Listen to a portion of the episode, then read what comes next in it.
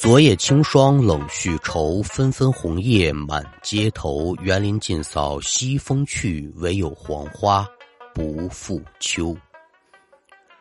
列位民工，欢迎来到空灵客栈，我是说书人悟空，一起聊聊邪乎事儿。那今天是立冬了，在周朝呢，今天就是元旦了，得过新年。直到现在呢，依照老例儿啊，北方不少地方今天还得吃饺子，南方吃什么呢？吃汤圆儿。山东那边也有冬至喝羊汤的习惯啊。反正甭管说吃什么吧，赶等轮到学徒我这儿，今年可就差点意思了。特殊原因啊，到现在为止，我连楼宇门都出不去。哎，你说你出不了家门，你自己在家包饺子呗。西湖没这个手艺啊，就我包那个饺子，我妈能从阴历年骂到我八月十五，你这是顺他妈妈给顺开门，顺到家了啊！而且呢，那饺子是一煮，皮儿是皮儿，馅儿是馅儿啊，俩人哪跟哪儿都不挨着。冬至来了啊，这也就代表着大幅降温也来了。您老几位呢，多多注意保暖。保重身体。那这么几句闲话勾开，说今天的这一段故事，要听书，您往二零一七年的广州来看。说有这么个丫头，名字叫阿左，大学毕业没几年啊，现在正在一家外企工作。他这工作不错啊，福利待遇也很好，但独单单一节，总出差。业务需要呢，天南海北到处的跑，辛苦呢是一定的，但是工作如此也没有办法。这一日可又接到公司的指派，阿佐跟两个同事呢要一起去到汕尾那边出差。其他两名同事倒也是无所谓，去哪儿都一样，但阿佐很开心，为什么呢？因为自己最好的大学同学兼闺蜜小文就住在汕尾。这简直是干工作会朋友两不误啊！电话打过去，小文呐，我要去你们那儿出差了，呃，得待几天啊，咱们俩又能见面了。小文也很高兴，那你什么时候到啊？小姐俩呢都很期待这次见面。书要简言，转过天来，阿左跟着同事可就到了汕尾了。白天的工作进行的也就算是顺利，到了晚上。阿佐跟同事交代好，我呢见我同学去，你二位甭等我了。这就和小文在约定好的地点这么一碰面，两人都很开心呢。小姐俩在一块吃吃喝喝，讲不完的家常，气氛也是非常的好。但这一尽兴，他可就忽略了终点了。赶等意识到时间不早之后，这就已然就快十一点了。按阿佐的意思是什么呢？我呢打个车回宾馆，明儿个呢我还有工作要进行。小文自然是不同意。你这个人还真是没劲呢，你是不是在骂我呢？你到了汕尾的地界你睡哪门子的宾馆呢？走啊，上我们家住去。这不合适吧？这有啥不合适的？就我跟我妈两个人住，你这工作忙，咱下次再见面都不知什么时候了，多说会儿话。阿佐一琢磨，对。这可就跟着小文回家了。打这儿说，阿佐这一段记忆阴影也就开始了。两个人到家，小文妈妈呢还没休息，就坐在沙发上。茶几上呢有个烟灰缸，这里面还飘着少许的烟气啊，看样子应该是刚抽完烟。看到两个人回来。小文妈妈非常的热情，哟，同学来了是吧？哎，对，妈妈，这是我最好同学，好好好，沏茶倒水，跑前跑后，很有些个待客之道。准备好这些，小文妈可就回卧室先休息去了，留着小姐俩慢慢聊天呗。两个人这话说起来也是没完没散，一直到凌晨快两点了，这俩人是说着话睡着的。咱这有聚会饮酒或者是宿醉经历的朋友们，应该都很清楚啊。这喝多了呢，有一个感觉就是叫渴，半夜起来一般都得找水喝。阿佐也如是一样，迷迷糊糊，他也不知睡到了什么钟点儿，喝了点酒，渴的不行，就爬起来呢，想去客厅找水喝。他也不大熟悉小文家这格局啊，就只能拿手机照亮往外面走。那外面自然也是黑咕隆咚啊。索性说这手机闪光灯它够亮啊，看个眼前的道那是没有问题。刚走出房间的小文可就来到了客厅，嗯，他突然就发现呢，在这客厅的沙发上头有一个亮点儿。什么亮点儿呢？确切的说啊，是个火光点儿就是有人坐在沙发上抽烟。这阿姨烟瘾还真不小啊！这都几点了还不睡觉啊？心里想着呢，他同时还真就看了看时间，凌晨的三点十三分，这时间记得特别的清楚。按说呢，这小文妈瞧见有人出来了，甭管是自己闺女还是她朋友吧，你不得说点嘛吗？没有，阿左一出来，那很明显就感觉这亮点儿往自己这边一转，一语不发。那说人家阿姨不言语，阿左他得说话呀。哟，您还没休息呢？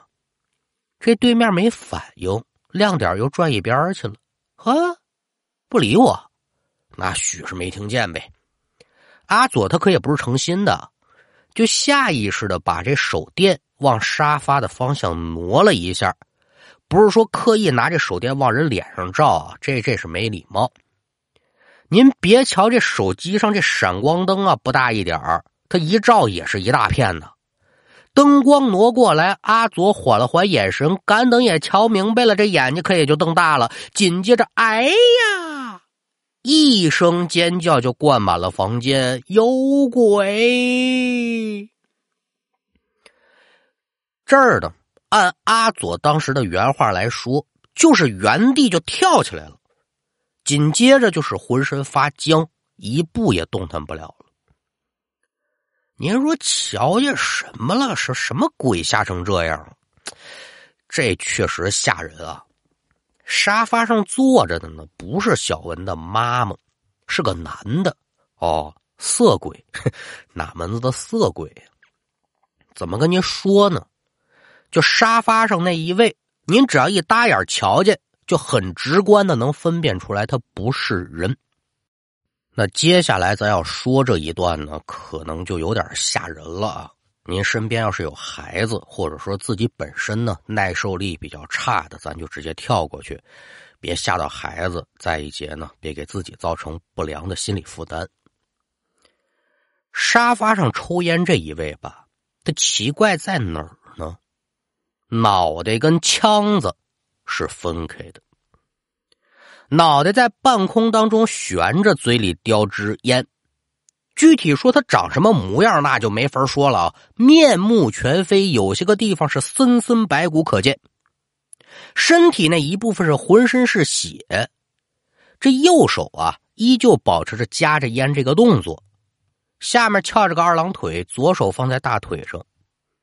就好像这人呢，脑袋跟身子没分开，还是一整体姿势，就是咱们在家很放松，哎，抽烟这动作。同志们，这东西的代入感可就强了。这大部分家庭的格局应该是推开卧室门不怎么费劲就能看见客厅吧？您说这一推开门，沙发上有这么一位，这不吓死活人吗？您瞧，我给您说的慢啊。但这些事儿可就是电光火石之间，一声尖叫，阿佐可就拧在原地，脚下生根就动弹不得了。这么大的动静，一下子也就惊动了两间卧室的母女二人。小文跟小文妈可也就都闯出来了。边啪的一下，开关一合，大厅之内是一片的光亮。就见阿佐嘴巴大张，手指沙发，捏呆呆，愣磕磕，宛如庙里的小鬼是一动不动。再往沙发方向观瞧，也是空无一人，独单单有这么半截香烟在沙发靠背上还燃烧着呢。这估计再烧一会儿，那都能起火。小文不明所以啊。小文妈倒是眼疾手快，过去就把这烟给掐了，赶紧就跟小文合力呢，把阿佐弄床上来了，拍前胸、抹擦后背好半天，这阿左是有所缓解，但可说啊，这缓过神来，那还真就不如刚才了，疯疯张张，有鬼，有鬼，精神上出问题了，这就是强刺激造成的。那遇上个心脏不好的，非过去不行。至于说阿左为什么会突然变成这样？母女二人就没办法再去深究了，家里处理不了，赶紧往医院送啊。到了医院，人家的办法自然是多的了。镇定的药物先送进去，把人稳住。那也得问呐，这病人是受什么刺激了吧？不知道，哦，这半夜起来就这样了。那简短说，阿左在医院好好坏坏的治了三天。期间，阿佐的父母跟几位亲戚闻讯也都赶过来了。瞧着自己孩子变成这样，也是不知所措呀。问谁呀？问谁？谁也不知道啊！这突然间的。但可说众家亲戚当中啊，阿佐的姑父他就比较特别了。干嘛的呢？老牌的封建迷信从业者啊。不过说他姑父这水平怎么样呢？那真得说不怎么着。啊，什么水平啊？惊蛰打打小人，撒撒狠的水平。您说啥叫惊蛰打小人呢？这广东地面的朋友应该明白啊，这是人家的一个习俗。但可架不住啊，这姑父经的多，见的广。哎，我说三哥，据我瞧，这孩子呀是让人惊掉了人魂了啊，惊掉魂了，没错啊。你呀，赶紧哪儿凉快哪儿歇会儿吧。但凡说有个大事小情的从你嘴里说出来，必定是与那鬼了神了的有关。让你办这事儿，你是一次也没办明白过。但可说谁家过年还不吃顿饺子呀？这一回还真就让阿佐姑父给说着了，就是这么回事他必然是听见或者是见到什么极度恐惧的东西，直接把这人魂惊出窍了。谁信呢？没人信，那就治呗。又治了三天，每日依靠药物来维持，那也不是事儿啊。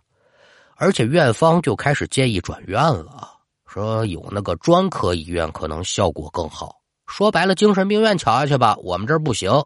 说那不行，那那地方不能随便送。说好人也疯了。万般出在了无机奈，死马全当活马医。我说他姑父啊，您给出出主意，想想办法吧。这姑父得意了，横打鼻梁啊，早该如此。你看我的吧，他没什么能耐啊，但姑父这人脉不赖，厉害的师傅那就认识扯了，就找了这么一位有法力的，人家来的也麻利，给阿左这么一瞧，瞧出来了，确实是惊掉了大魂。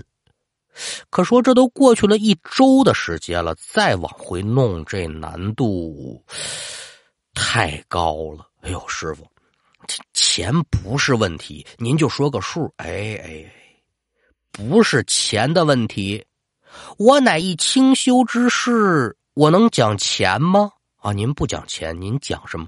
我讲元啊，那得多少元呢？人民币五万元，你这不还是要钱吗？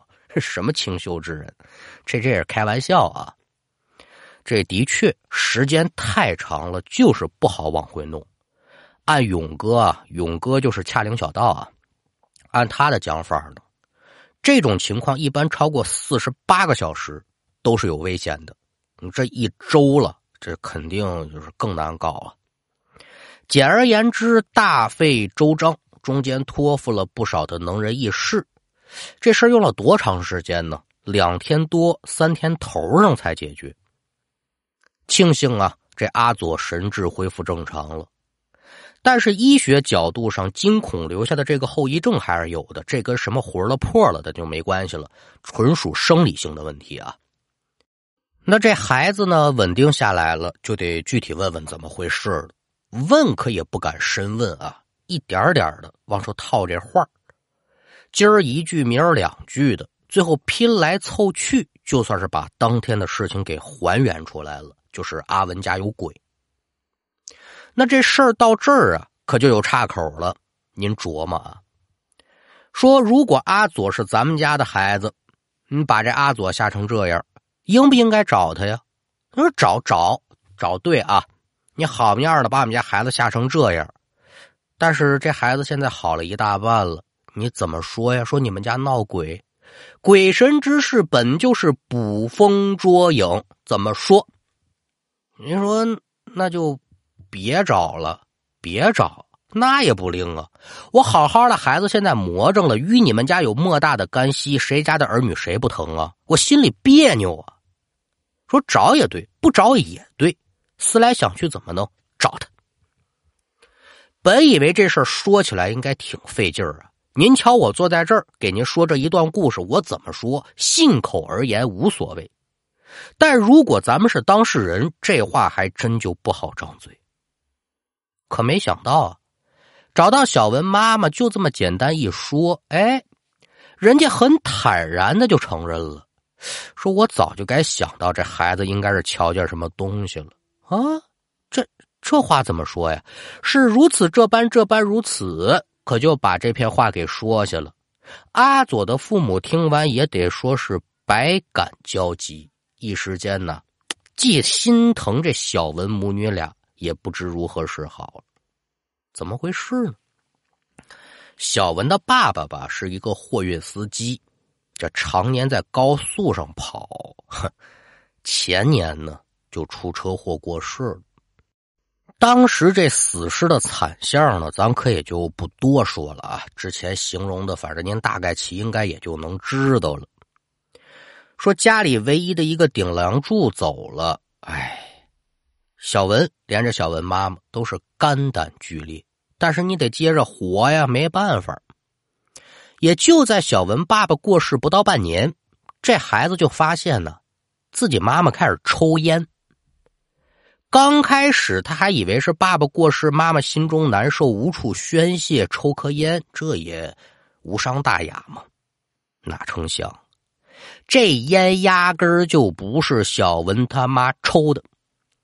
刚开始，小文妈妈发现这情况的时候呢，就是原来那柜子里存的烟，总是莫名其妙的被拿出来，而且被点燃，也很惶恐啊。但久而久之，他发现了这人不是别人，啊，是我们家先生。虽然瞧不见自己爱人的模样吧，但是两个人呢，还有一定的方式能沟通。生前孩子的爸爸呢，就是很爱抽烟，抽烟抽的特别凶。这真没想到，人死之后还能如此。不过好在一节，他不出来吓人，就连自己亲生的闺女小文都不知这事儿。心想着，这不挺好的事情吗？啊，你过世了啊，我们两个还能在一块儿。他哪里知道？人鬼殊途，虽然说是自己的先生，但那也不行。那一晚可就被运势走低、眼界随之走低的阿佐一眼就给搂上了，这才惹出了无限的是非呀。对于把阿佐吓成这样的事儿呢，小文妈呢也是非常的抱歉，说还想拿出钱呢作为补报吧。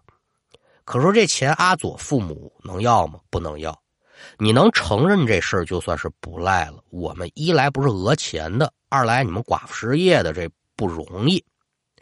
我说大妹子呀，你总这样与阴人为伴，也非长久之计呀。嗨，我何尝不懂呢？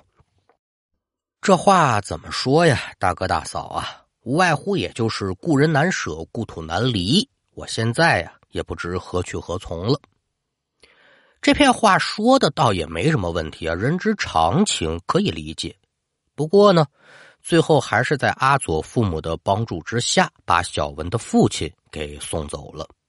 那书说至此，这一段故事可也就告一段落。